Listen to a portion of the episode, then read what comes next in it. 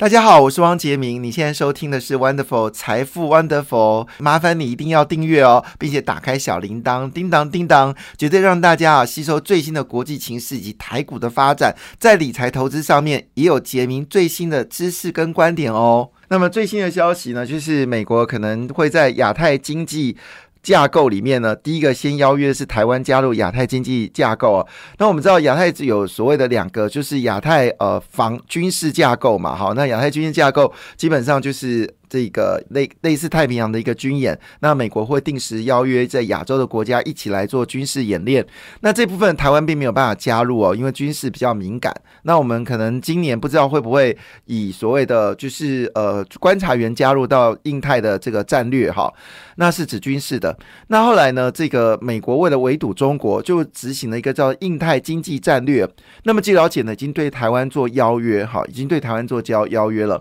那我们知道印太经济战略里面。其实它分了总共是四大主轴嘛，哈，第一个当然就是半导体的一个经济架构，一个是数位数位经济架构，另外是基础建设架构，哈，基础建设，因为毕竟呃这个呃。中国执行“一带一路”嘛，那美国也希望能够在“一带一路”里面呢，能够有一些这个呃帮忙。那当然就是印太金融战略。那印太金融战略的话，台湾当然一定会就是一个重要指标。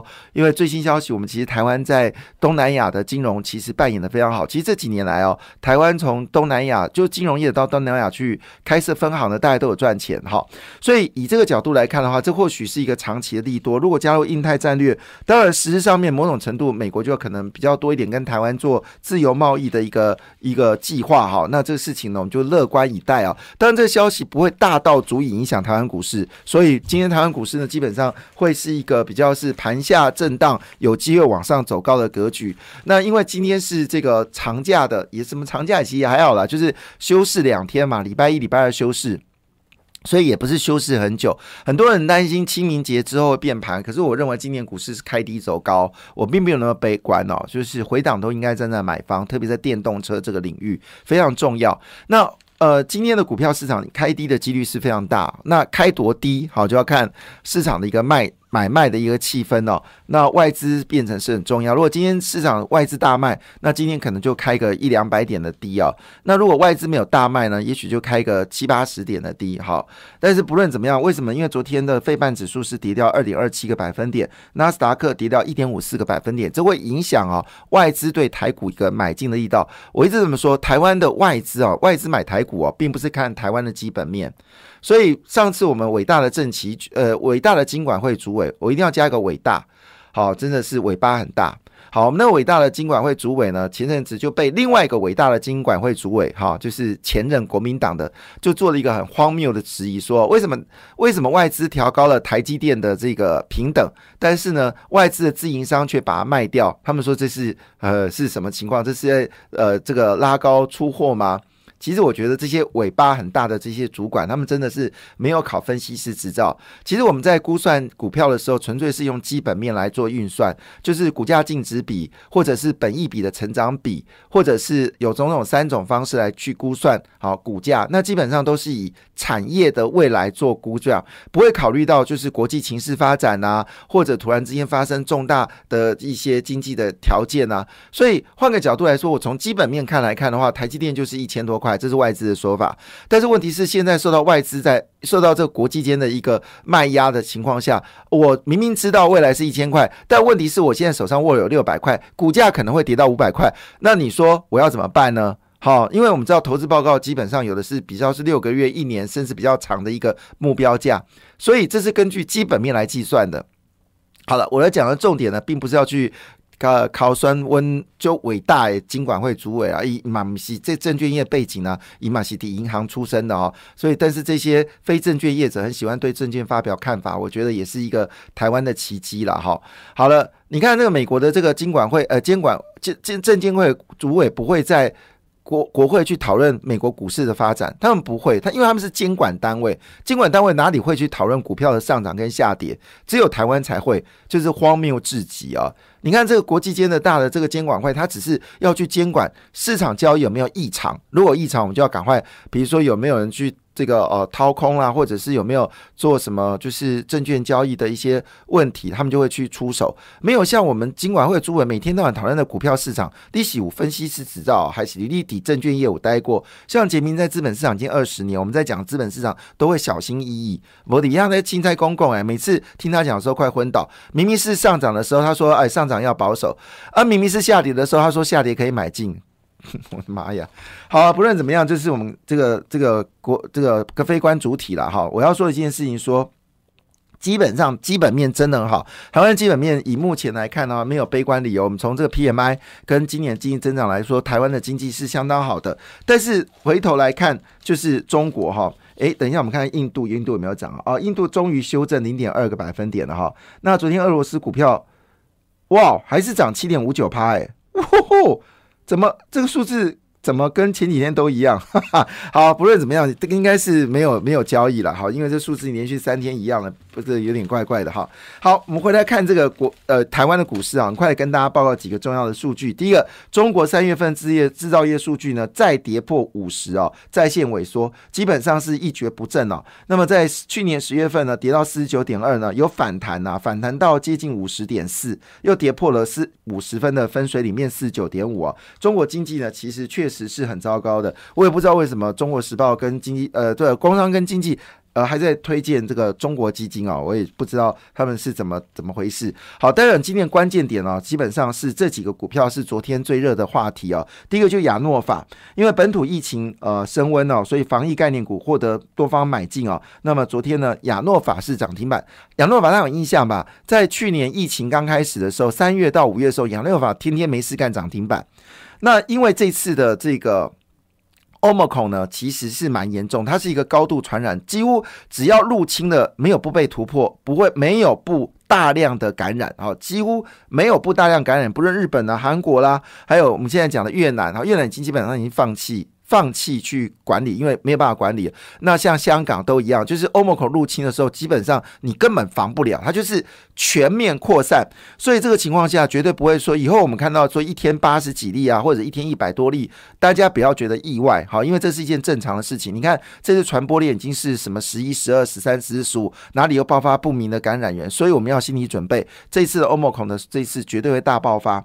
那这个大爆发，但是它不会，它不会。它不会造成生命很大的危险，除非你没打疫苗哈。所以基本上来说的话，这要留意，就从现在开始，就是清明节之后，可能还会再有更大的一个疫情会发生哦。清明节，因为这个清明节会造成人口的流动，那正好如果是这几天感染的时候，并没有发病或者没有症状，那一定会有群聚效应，所以清明节后，清明节后一定会有比较明显的一个一个数字发生哦，这是提供大家做参考。我们从今天疫情的发展，当然我不是疫情指挥中心，一切要以疫情指挥中心的言论为主哈，我只是根据就是现在全球的一个状况，所以亚诺法、宝林、富锦、泰博、瑞基哦，昨天都涨停板，毛宝今年。续三天涨停板哦。那特别提一件事情，就是说，像是亚诺法还有宝林富基的呃富呃宝林富锦，他们也都有做新药，也做了这个所谓的。呃，就是口这个类似口罩之类的东西哦，呃呃，这这不对起，类似那个就是我们说检测的检测的药剂。那泰博也是嘛，它是快筛剂，然后瑞基呢也是快也是新冠的检测剂哦。所以昨天这个四一三三的亚诺法，一七六零的。宝林富锦四七三六的泰博，跟四一七一的瑞基哦，这是今天《工商时报》呢在昨天整理的排行榜的前面的一个比例哦。那当然也包括了像是 A B C K Y 啦，还有毛宝跟康纳香哦，这些呢都是防疫概念股，基本上应该会涨一阵子哦，会涨一阵子，因为我们一波感染。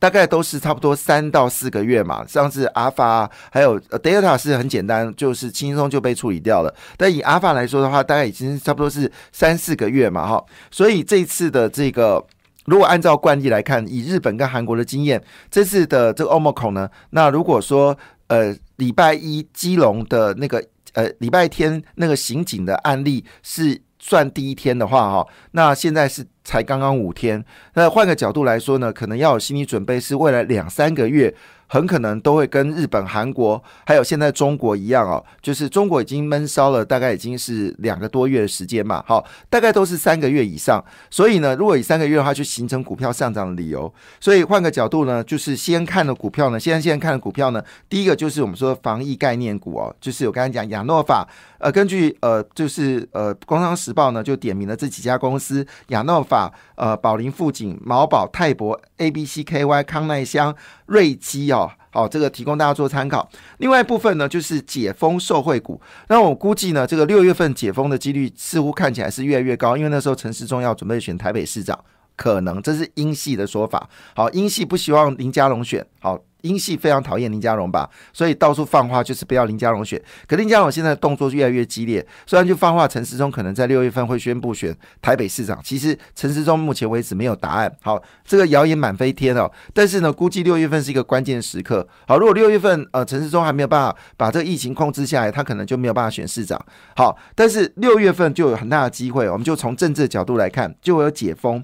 那么解封部分呢，基本上现在逢跌应该买进的部分呢，就是三富、易飞网跟长荣航。那这个呃，长荣已经宣布，就是说未来的航空价格只会涨不会跌了哈。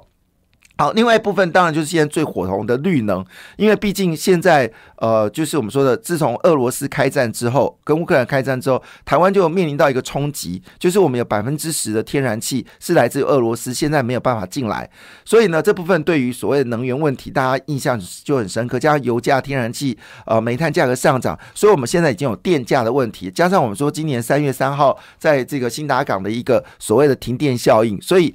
对于呃台湾的这些执政党来说，哈，台湾的执政党来说，绿能的发展已经是一个不可逆的一个方向哦。那也包括电动车，我们在呃两周前就跟大家讲买电动车的概念股哦。那如果你有这么做的话，其实你现在已经至少获利也应该很开心了哈。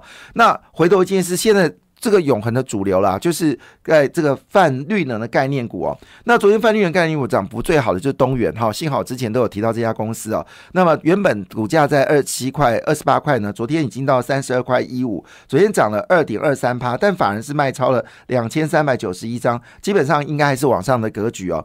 法人买进的一个的最多呢是八呃是。一六零五的华兴，好，华兴呢，反而买超的这个数量是高达了八千一百二十四张哦。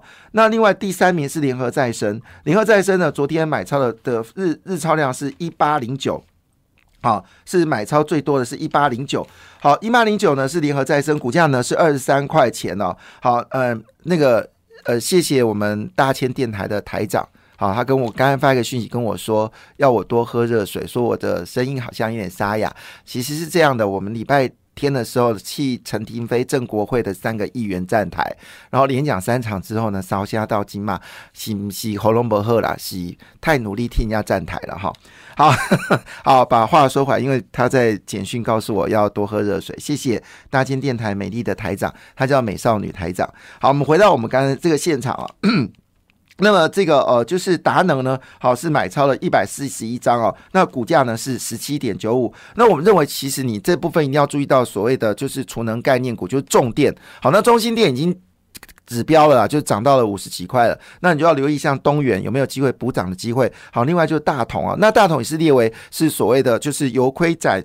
呃，由亏转盈的概念股好像是哦。好，那所以这个昨天呢，基本上看得出来，就是以防疫还有绿能为主哦。那解封概念股呢，你可以逢低了做买进的动作。那昨天呢，铜价累积涨了六个百分点，金价呢也是累积涨了五个百分点。可是昨天呢，最大的消息是什么呢？昨天最消息呢是释出了大量的战备石油哦。所以呢，昨天油价呢是明显的下跌。但是释出战备也不可能天天试啊，是不可能天天试，怎么可能有那么多战备能源、战备？石油可以天天试呢，所以我们称之为短线造成石油下跌的理由，它并不存在阻挡石油价格上涨的趋势。所以，如果你今天有石油 ETF，我真的觉得你不要，就是不要随便再卖了。这两天跌下来，我还是勇敢的站在买方。我也不太认为哦。美俄罗斯跟乌克兰战争会这么快结束？我也不这么认为。这个战争就跟欧盟孔一样，可能要再撑一段很长的时间。好，这个以普丁的角度来说，你看啊，他前阵子说，呃，要用卢布来付付天然气，后来又改口说，你可以不用卢布来付天然气。那昨天又改口了，说你必须要付用卢布来开来买天然气，就集权国家就是老板说了算。啊，集权国家老板说了算，所以换个角度来说，反反复复是一件很正常的事情。所以昨天呢，因为有两个公司的股价呢，也突然之间在低档有往上攀升哦。那一个低档攀升，第一个就是信大。我们知道信大在去年五月份股价曾经到三十一块五，那现在股价呢，大概在这个二十二十一块二五哦。那修正了一段很长的时间。那主要原因是因为最近的这个。水泥预拌泥土哦，景气非常的旺盛。那据了解，下半年呢还会涨价，所以呢股价呢最近已经开始有些往上攻坚力道。当然，另外就是国产了哈。那因为国产商牵扯到所谓的好像是内线交易吧，好，所以股价有些修正哦，但是不会改变它赚钱的一个方向。那另外就是艾地亚，艾地亚呢最低的时候呢是十块一五哦，那现在股价呢已经到十二块九，昨天涨了三点二个百分点。主要原因是电动车的这个数量呢。非常的非常的这个呃这个上涨哦，那回头一件事呢，就提供大家做参考啦。感谢你的收听，也祝福你投资顺利，荷包一定要给它满满哦。请订阅杰明的 Podcast 跟 YouTube 频道财富 Wonderful，感谢谢谢 Lola。